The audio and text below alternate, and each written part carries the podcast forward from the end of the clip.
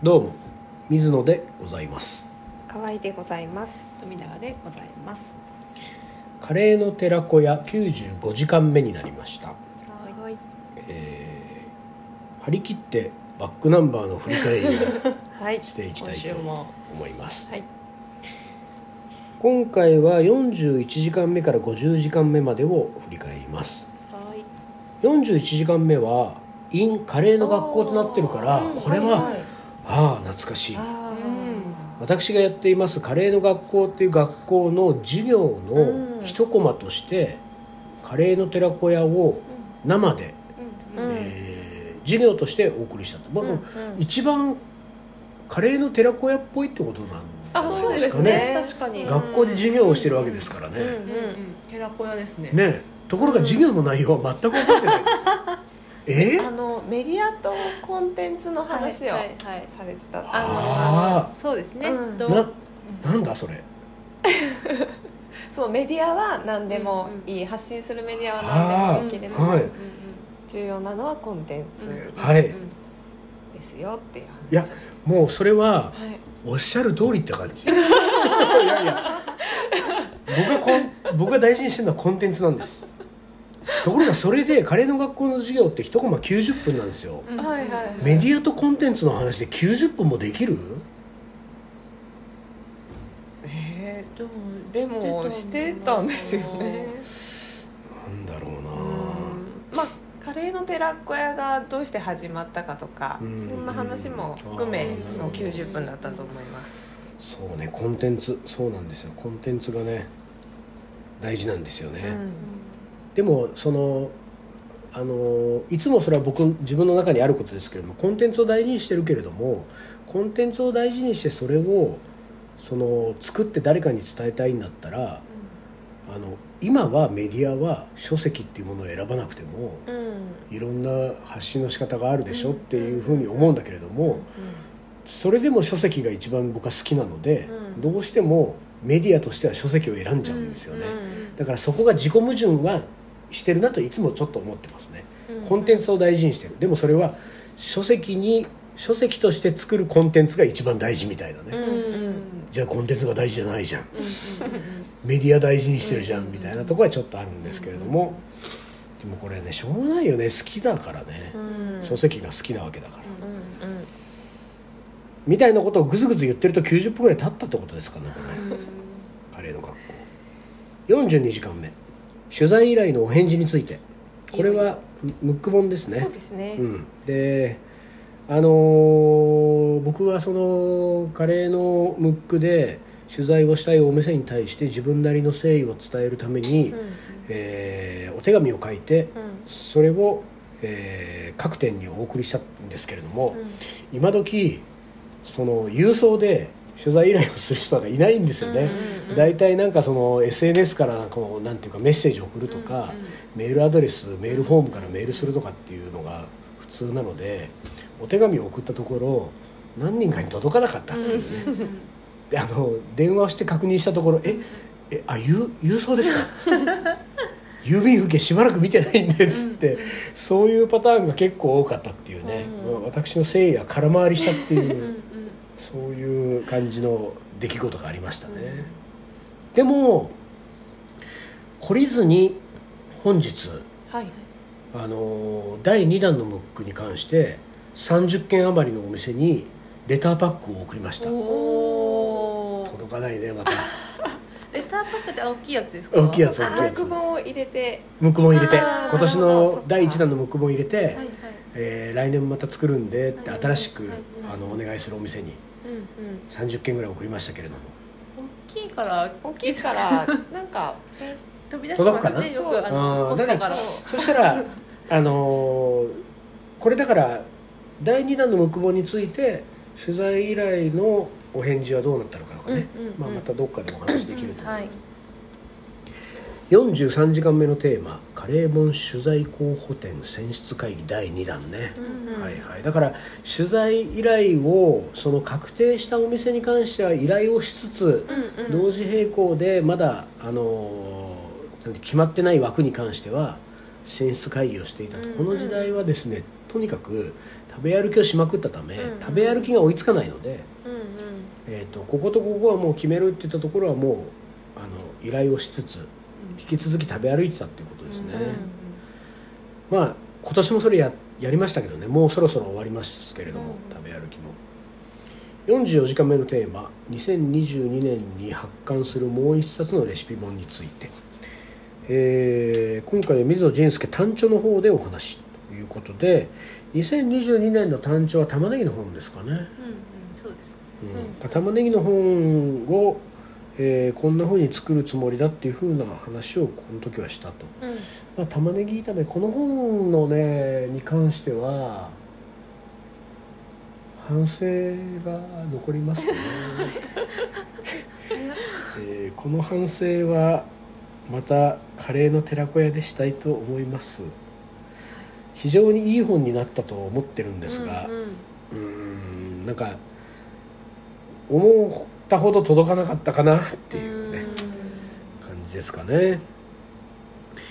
45時間目のテーマ「写真集のエッセイについて」だって。写真家ジンケ・カリー・ブレッソン氏の、うん、これジンケとブレッソンの間に C が入ってね、あうんこれカルティ・ブレッソンの C にをちょっともじってね、はいはいはい。うん。ジンケ・カリー・ブレッソン氏の所蔵作となる写真集発売まであと1ヶ月ってことで去年の12月に発売してるんで、去年11月ぐらいの話ですね、うんうん。その巻末に入る予定のエッセイにまつわるお話と。でねなんか写真集のエッセイってけ結果今の段階では写真集はもう6冊出てるんですよね、で6冊出てるんですけれども、えーそれぞれ行き先が、えー旅の行き先が違っていて、えー全てに、えー写真のキャプションの説明解説とそれからエッセイ見開き2ページのエッセイをつけてるとでこのエッセイでどんなことを書い書くつもりなのかみたいなことを、えーまあ話をしてるっていうことですね。まああのエッセイってまあなんかいわゆるその旅にまつわる文章原稿ですけれども原稿執筆自体はね自分自身は長年やってきてるので、えーまあジンケ・ブレッソン現時点のジンケ・ブレッソンでいうと、えー写真を撮ることよりも文章を書くことの方が、まあ、割と上手にできるということですね。ということは、えー写真集もエッセイでなんとかまとめようみたいな。こういう気持ちがまだ、えー今のところあるっていう感じですかね。そしてまあこのついでに言ってしまうと、まあ、写真集6冊出したとはいえジンケ・ブレッソンが撮った写真は1枚も出てないんですよね。ああそっか。うん。ジンケ・ブレッソンという写真家が誕生する前に、うんうん水野仁介が記録で撮ってた写真をまとめて写真集にしてるので、だから7冊目からはジンケ・ブレッソンが撮り下ろした写真で写真集が多分出ていくことになると思います。という意味では写真集としてはなんていうか偽りありみたいなことだよねこれね。人の作品を。うん、ジンケ・ブレッソンで写真集だなんて言ってるけれども1冊目から6冊目は別の人の写真ですか？46時間目のテーマ「取材依頼のお返事第2弾」うん、でこれでこの第2弾をもって、えー取材を、えーお願いする、まあ、協力していただくお店が全部出揃ったっていうことで、まあ、このお店になりましたっていう報告をしたということですね。いやー大変だったなあのムック、やっぱムック本の話が多かったです多いんですよやっぱり、うん。それを来年もやるっていうのは信じらんないよ、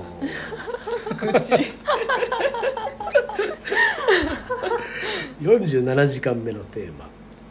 新たに来ている新刊の依頼お忙しいですね。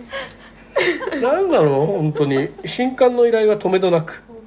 さらに新たに2件来ているとのこと。当たり障りのある範囲でお話ししてくださるようです。このカレーの寺子屋の特徴ですけれども、あの出版社側からするとねやっぱりねある程度秘密にしたいんですよね、水野仁介さんと作る本の内容については、しかるべき時が来るまで、ところがカレーの寺子屋で水野仁介はどんどん勝手に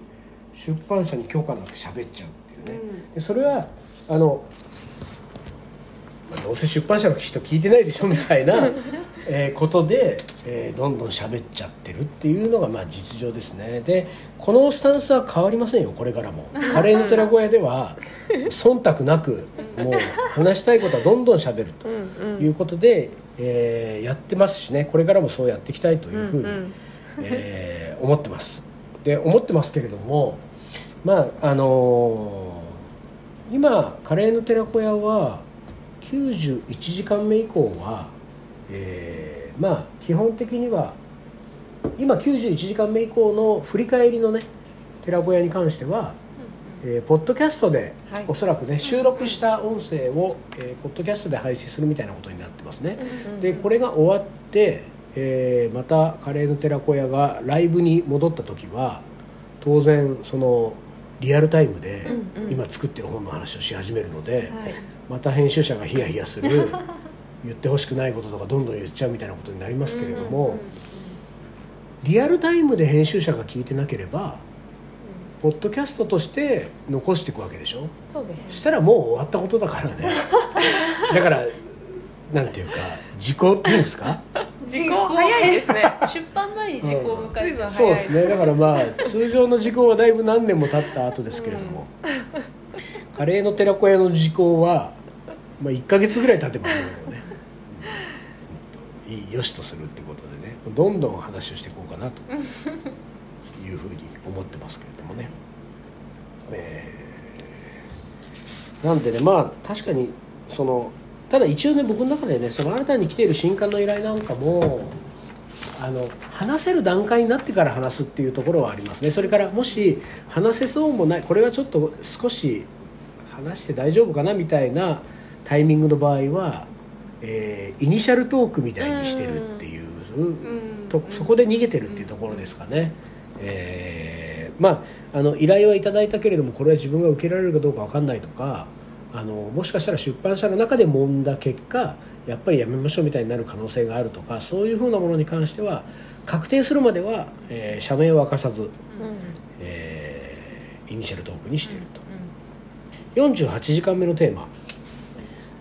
ブックマーケットの出店準備について。ブックマーケットっていうそのなんていうかな、まあ、割とインディペンデントな出版社が、えー一堂に会して、えー自分たちの出版社の、まあ、書籍をお披露目しながら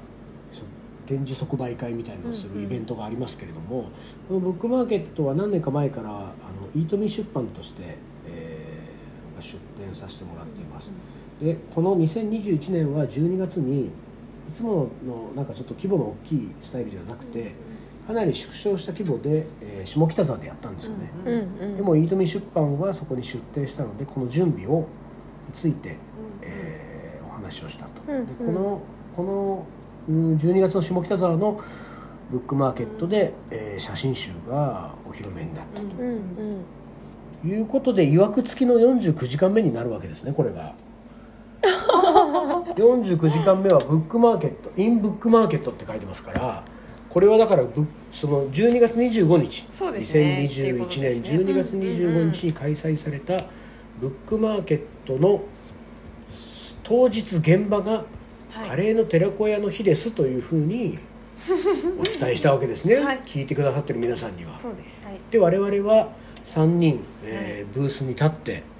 えー本を披露し販売をし、うん。みたいなことをやって、うん。で私はカレーも作りましたね、そうですね。何かフィッシュカレーを、写真集に出てくるフィッシュカレーを作ったんですけれども、この日にカレーの寺子屋を開催しますと言ったものの、何時から何時までどんな形で開催するのかみたいなことは、具体的に伝えてなかったわけですね。で私の感覚ではこの日のブックマーケットに3人が立つわけですから、うんうん。この日のブックマーケット全体がカレーの寺子屋です。みたいなそういうつもりだったんですけれどもあのカレーの寺子屋のリスナーの皆さんはそう思っていなかったようで あのブースに来てくださる方が何人かから「あの今日寺子屋は何時から始まるんでしょう?」っていうね。聞かれました。聞かれましたありね。ました。えーこれですって。堂々と言いました。ええ。はい。なんでね結局この日はまああの本を介して読者の方々と触れ合ったと。うんうんそういうそれが寺子屋だったと。そういうことですかね。はい。まああのね。あのー本を作っているまあなんかその制作者著者の身からすると読者とこうやり取りするっていう機会はねあんまりないんですよね。あんまりないので、えーそれをなんかその読んでくれる可能性のある人とか普段読んでくれてる人が実際に対面で買いに来てくれてで話ができるっていうのはすごい貴重な機会なんですよね。なんかいいつもはねやっぱりそのこうネット書店とかリアルな書店を介してで出版社を通してこれぐらい今売れてますとか、で何かうんと読者の方から感想があるとしてもそれはなんかはがきとかメールとかがその出版社に届いて、出版社からなんかそうこういうのを頂いただいてますみたいなことで、間接的にやっぱりなんか、あのやり取りすることが多いんでね。あのこういう直接話ができるっていうのはすごく嬉しいですね。やっぱりもう本当ね一人二人でも読んでくれてる人がね目の前にいるっていうのはとっても励みになりますね、うん。頑張って作ろうっていう気持ちになるのでブックマーケットはね今後もまああの開催される以上はずっと出てきたいなと、うん特にねうん飯富出版は今あの飯富出版でせっせと作ってる本がですね、えー販売先があのエアスパイスの通販サイトしかないので、えー、と卸販売はどこにもしてないためにこのブックマーケットっていう年に1回やっているイベントが唯一のなんか直接こうあの手渡しで本を販売できる場所なんでとっても貴重ですね。最後50時間目のテーマ。はい。何ですかねこれは。カレーの寺子屋反省会と、えー2021年の2月から始まったはいえーカレーの寺子屋もついに50時間目を迎えました。1周年を迎えるまあそうだね。50数時間目で1周年を迎えますから迎える前に今年の寺子屋を振り返りますということでまあ多分これはだからうーん1年1年間カレーの寺子屋はどうだったのかみたいな話をしたんだと思いますけれども、あのカレーの寺子屋自体ねあのー長いこと、まあ、1時間目から90時間目まではクラブハウスという場所でやっていたはい。ということですね。でこれもですねあのーなんかあんまり話をするこう機会がねこの先もあるかどうかわかんないんであのーこのカレーの寺子屋が生まれたきっかけの話をすると、まずですね、えークラブハウスっていうそのメディアというか、SNS まあね何ですかこれ？音声音声ツール SNS っていうんですかうん。ねでこれがなんかバーッと盛り上がったのは、うん。まさにこの2021年の2月だったんですよね、確かね、でこの時に、えーこれ会員制だ紹介制だったんですよね、はいはいでアカウントを取るのに紹介制だったんだけれどもなんかざわざわこのクラブハウスっていうものがあるらしいってこうあの噂が回り始めた時に、えー僕のところにもいろんな人から、そのクラブハウスをに招待するんで水野さんアカウント取りませんかっていうのがこうちょこちょこちょこちょこ来たんですよ。でまあ正直ものすごい冷めて私はなんだかよくわかんない。もともとがダメなんだねこう新しいツールがね。でもやたらと来るんですよねいろんな人から。招待しますんでみたいなの。をでやらやたらと来たためなんだかでしかもですねあの多かったのは水野さんに向いてると思います。このツールは。でさらに言うとネットが嫌いで SNS が嫌いな水野さんにもこれは向いてると思いますみたいなのが多かったんですよ、うんはいで多かったのでそんなにみんなが言うんだなと思って、じゃあ招待を受けようと思ったんだけれども、でせっかくなら一番最初に招待をくれた人からの招待を受けようってことで、一番最初に僕に招待をくれたのが富永さんだったんですね、だったので富永さんからの招待で僕はこのクラブハウスに入った、でとはいえクラブハウスで何やっていいのか分かんないまま日々が過ぎる中河合さんから連絡があって、うんうん。クラブハウスで新刊今作ってる水野さんが作ってる本の話をしませんかっていう提案があり、うんあそれは面白そうだそういうことに使えるんだったらクラブハウスで、えー作ってる本の話をしようと。これはいつまででもできそうだってことで、うんうん。このカレーの寺子屋が始まったと。たらあれよあれよとまあもうじき2年になろうとするってことですかそうね。ですね。そうですね。何月とやってみるもんだね。そんなカレーの寺子屋の始まりのお話でした。はい、はいということで本日寺子屋、えー、95時間目はい、はそうです。この辺にしたいと思います。それでは皆さんごきげんよう。ごきげんよう。いいよ